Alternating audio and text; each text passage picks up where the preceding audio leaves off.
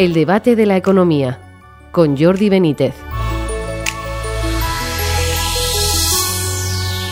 Bienvenidos al debate de la economía. Los datos del paro han creado un gran revuelo entre el gobierno y la oposición. El gobierno realza que hemos bajado los 3 millones de parados por primera vez desde 2008 y que hemos rebasado los 20 millones de ocupados.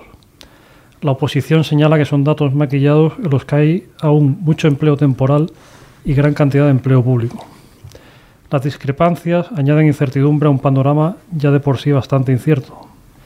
El Banco de España señalaba recientemente que le ha sorprendido el elevado, el elevado dato de inflación que hemos conocido esta semana. Su gobernador hablaba de un empobrecimiento inevitable que hay que repartir y animaba a no subir salarios, tampoco de empleados públicos, ni pensiones, y a reducir los márgenes empresariales. Por otra parte, el Gobierno ha prolongado esta semana las medidas anticrisis. Para hablar de estas cuestiones tenemos hoy con nosotros a José Ramón Iturriaga, socio y gestor de fondos de Avante Asesores. Bienvenido, José Ramón. ¿Qué tal, Jordi? Buenas tardes. Y a Rafael Pampillón, catedrático de Economía Aplicada de la Universidad CEU San Pablo. Bienvenido, Rafael. Buenas tardes, Jordi. Bueno, si os parece, empezamos eh, por la polémica, digamos, por los datos de empleo que os han parecido. ¿Buenos? Bueno, hay un dato que quizá no se dice y que convendría conocer que es que 37.000 eh, trabajadores han tenido varios contratos fijos discontinuos en este mes, lo cual quiere decir que es un contrato a tiempo, eh, digamos, un contrato mm, temporal. Y bueno, se han, sustituido, ¿eh? pero da más seguridad. Y cuando deja de trabajar ese señor o esa señora, pues no computan el desempleo con lo cual con los contratos temporales sí computaban. Es evidente que en el sector de la hostelería, y más ahora que hay una necesidad tremenda de mano de obra y un empuje del sector de, del turismo, ¿no? que, que, va a levantar la economía española en este segundo y en el tercer trimestre, vamos a ver qué pasa en el cuarto, bueno, pues que el mercado laboral es muy importante y que hay una esquizofrenia entre esos 3 millones de desempleados, un poco menos, y, las empresas que están permanentemente pidiendo eh, mano de obra, que están pidiendo eh, gente más cualificada, gente en el terreno digital, en ingeniería, en trabajar en, en, la Big Data y también en la construcción y en la hostelería. O sea que las empresas mm, pues están diciendo que el 60%, el 60 de las empresas, el 60% de las pequeñas y medianas empresas dicen que no encuentran trabajadores adecuados. Y por otro lado tenemos casi 3 millones de parados. O sea que aquí hay una cosa muy rara. Bueno, yo creo que, el dato, que desde luego eh, todo esto de los, la, nueva, la nueva legislación y cómo esto pues, se podría debatir y, en profundidad, pero yo quizás me quedo más con la parte de, de la velocidad a la que hemos salido de la crisis anterior que eso bueno ya lo habíamos visto por esto, a pesar de que la economía española, por esa dependencia mucho mayor del turismo que otras economías, está claramente por detrás en esa recuperación de, otras economías europeas, pero quizás ahora yo me centraría más o me está sorprendiendo más eh, la, la diferencia que hay entre la percepción económica y la realidad de los datos económicos. Pero los datos económicos no es solamente el de hoy de empleo, que bueno, pues más allá del detalle fino, el dato es bueno, o sea, el dato es mm. bueno, el número de afiliados a la seguridad social, pues que haya más de 20 millones de personas afiliadas a la seguridad social, pues es algo, también es un muy buen dato, pero no solamente esto, sino los datos que hemos visto de cifra de hipotecas que conocimos la semana pasada, que mm. volvíamos a cifras no vistas desde el año 2008, mm. la venta de viviendas usadas que vimos la semana anterior, o lo que estamos viendo semanalmente de los datos de la agencia tributaria, que es un muy buen indicador, o de consumo en las tarjetas de crédito, pues hay una cierta polarización entre lo que la gente dice en las encuestas, porque las encuestas del consumidor, lógicamente con el precio de la gasolina, la guerra de Ucrania, pues eh, han recuperado desde las lecturas mínimas que vimos hace mes, mes y medio, pero siguen estando ahí bajas y la percepción en la calle sigue siendo regular con lo que, con lo que está siendo la, realidad económica, ¿no? La realidad económica medido en los datos, ¿no? Los datos que nos sirven para medir esa realidad. Y bueno, yo creo que quizás hay detrás, pues bueno, lo que hemos comentado ya aquí alguna vez, eh, ese ahorro acumulado de, con el que salimos de, de la crisis esta del COVID y luego por otro lado eso que es muy difícil de cuantificar, que es las ganas de recuperar el tiempo perdido, ¿no? esos animal spirits de Keynes que en cierta medida están, están, están disparados, porque sí, la gasolina está muy cara, pero yo me voy de vacaciones eh, eh, en cualquier caso. Entonces, bueno, lo apuntaba Rafael, esto yo creo que el segundo y tercer trimestre, por la inercia del turismo, pues están hechos, eh, luego habrá que ver qué es lo que pasa mirando más hacia adelante y yo creo que va a depender mucho básicamente de lo que nos cueste llenar el depósito de gasolina.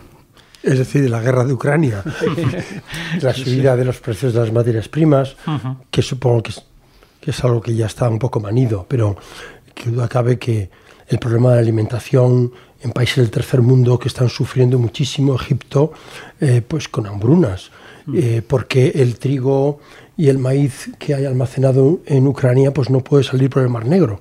Entonces la Unión Europea no sé si debería, ¿no? pues proteger a esos barcos, con barcos de guerra, lógicamente, para que pudiera salir esos alimentos hacia las zonas del Magreb, que son los que están sufriendo más el hambre. O sea que ese es un tema muy, muy grave que sufrimos también nosotros, el precio de los alimentos y la escasez, y también la energía. ¿Eh? que, que, duda cabe que la energía es un tema fundamental. De todas formas, a veces los datos de consumo que tenemos de las tarjetas y eso es el consumo nominal. El consumo nominal, pues eh, sí que ha subido, sí que ha subido, pues a lo mejor, mm, pues eh, un, un, 4%, ¿no? Pero el consumo real ha caído un 4%, es decir, que, que la inflación eh, pues ha generado pues una, una reducción del consumo real. Lo que pasa que esa recaudación de la que tú hablabas, José Ramón, es una recaudación que se genera mmm, de una manera abundante porque suben los precios de los productos de consumo, suben los precios de las viviendas, que también pagan impuestos, suben los eh, salarios, que eso supone más ingresos por IRPF y retenciones para la hacienda pública. Eh, en definitiva, Mm, eh, no se está deflactando esa recaudación, sino que el Estado está aprovechando, lógicamente, porque el gasto público es tremendo. El gasto público que tenemos en la transición ecológica, el gasto público en pensiones, que ha dicho el gobernador del Banco de España, que claro, es, es que cada punto de inflación que, que tenemos son, son, son 1.500 millones de euros al año. Eh, y si son siete puntos, lo que va a subir este año, pues nos vamos a casi 10.000 millones de euros en, en pensiones. ¿no? Entonces, eh, gasto eh, en, en, en, funcionarios porque sube el sueldo de los funcionarios, eh, todo el gasto público militar que nos está exigiendo la OTAN, yo creo que hay que encauzar todo eso y hay que ajustar un poco el, el gasto del gobierno para tener menos déficit público uh -huh. y emitir menos deuda pública. Porque yo no sé cómo está ahora la deuda pública española en los mercados, pero José Ramón tú lo debes saber mejor. Claro, el 10 años está como a, un poco por encima del 2%, o sea que bueno, ya está recogiendo esa subida de tipos. Pensad que el 10 años español a finales del año pasado estaba, cerró el año a 0,3. A 0,3, y ahora el 2. Está al 2%, pero bueno, que lo importante ahí es lo que te cuesta el servicio de la deuda. Y el servicio de la deuda, bueno, estamos pagando mínimos históricos de servicio de la deuda porque lógicamente lo que se está renovando a precios muy bajos y aunque haya subido, si se mantuviera estos niveles, que tendremos que ver, o sea que la clave es lo que apuntaba Rafael, que es lo que pueda pasar con la guerra de Ucrania, que es lo que el, lógicamente le ha metido esta última vuelta de tuerca, que como apuntaba muy bien ayer el gobernador en su comparecencia, mm. la inflación ya había cogido velocidad, o sea que lo de la guerra de Ucrania eh, mm. ha sido una, a, un, una última vuelta de tuerca de algo que ya venía cogiendo, venía cogiendo tracción, ¿no? Pero pero bueno, ahí son muchos los interrogantes que lógicamente hay ahora, ahora, ahora mismo abiertos, pero, pero que bueno, pues eh, que podemos también en alguna manera, de alguna manera, si la guerra de Ucrania se encauza de alguna manera, hoy hemos visto también que los países de la OPEP con Arabia Saudita a la cabeza, pues iban a incrementar la producción de petróleo porque uh -huh. ellos son los principales interesados en que las economías, sus compradores, sus importadores, las economías desarrolladas, que somos quienes les compramos el petróleo, pues no suframos porque si empezamos a sufrir, le vamos a comprar menos petróleo. Uh -huh. Entonces, bueno, pues yo creo que es un equilibrio difícil. Quizás ahora estemos viendo las peores lecturas de precios, las peores lecturas de inflación. Yo creo que en Estados Unidos ya hemos visto la peor, ya estamos viendo cómo ya están corrigiendo los precios. Yo creo que va a ser una corrección paulatina, dependiendo de lo que pase con los precios de, de, las materias primas. También hemos tenido últimamente buenas noticias con respecto a China, que, sabía, que había coincidido en el tiempo con la guerra de Ucrania, el incremento de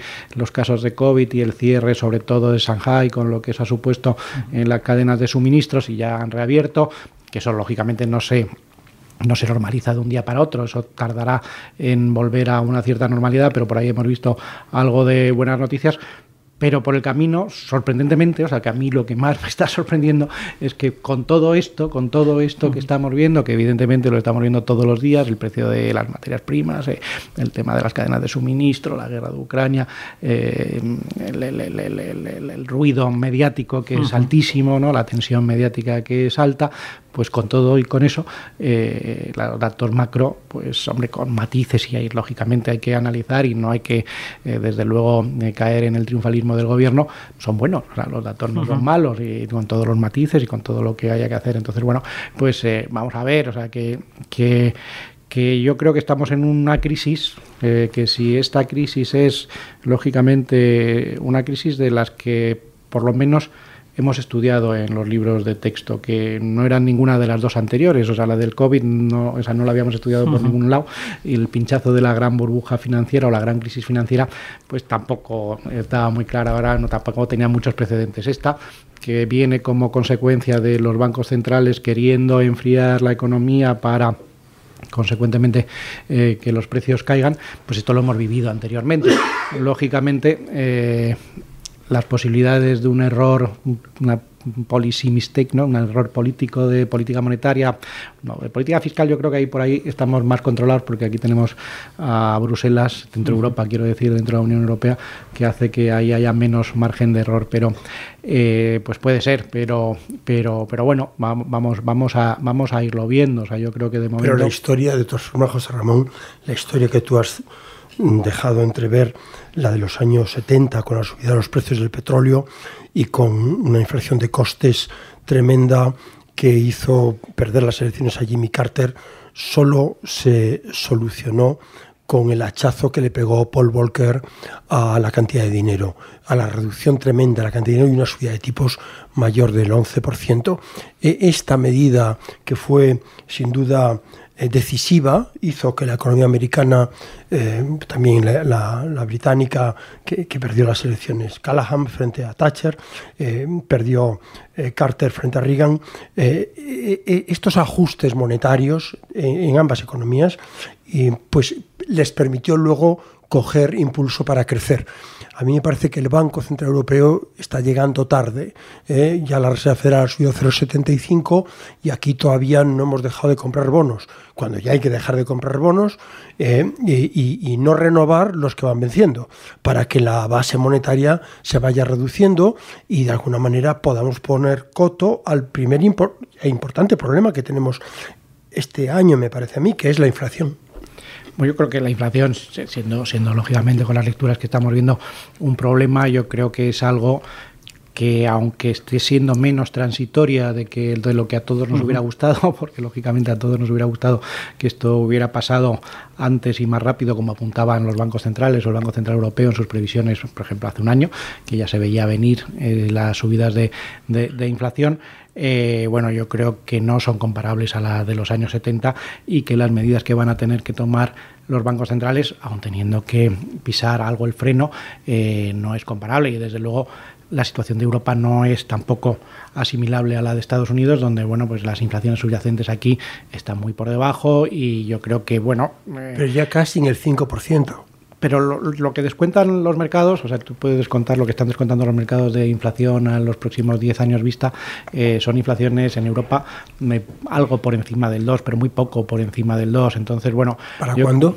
Para los próximos 10 años. Ah, para los próximos 10 años. Claro, sí. claro, pero eso es lo que eso es lo, con, lo, con lo que tiene que trabajar el Banco Central Europeo. Sí, pero fíjate que hace muy poco nosotros decíamos que. Perdón, hace pocos meses el año pasado decíamos que había un efecto escalón y que ya a partir de junio pues la inflación iba a, a retroceder y que todo se iba a equilibrar y no ha sido así. O sea que al final no sabemos predecir porque lo que tenemos enfrente es muy incierto. Vivimos un mundo de mucha incertidumbre y desgraciadamente lo predecible no es importante y en cambio lo, lo, lo, lo que es importante no, no, no somos capaces de prever.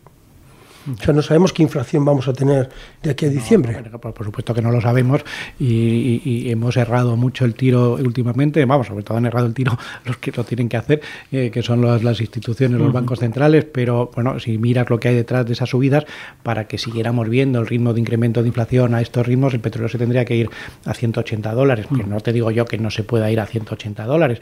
O las cadenas de suministros tendrían que seguir como han estado hasta ahora, que sin funcionar, que puede pasar pero tiendo a pensar que no es el escenario central. Entonces, lógicamente, yo creo que los bancos centrales van por detrás de la curva y eso es obvio. O sea, que van por de la previsión para diciembre estamos hablando de un IPC, de, de una IPC, inflación pues en torno al 5%. 5%, sí, al 5%. Entonces estás en un IPC de en torno al 5%, que es muy por encima. Una media del 7% en el conjunto del año, que es con lo que suben las pensiones. Sí, bueno, pero sí lo que no habría que subir las pensiones es con no. ese 7%. Y ya no habría que subirlas con el 7%. No, habría que subirlas con el pues 7%. La ministra ha dicho que sí. Bueno, pero eso, Yolanda. Eso, eso, eso, es la ministra. Lo que ya veremos. El gobernador ayer dijo que no. Entonces, no, ya veremos. A ver, el gobernador sabe qué pasa. El gobernador sabe. ¿eh?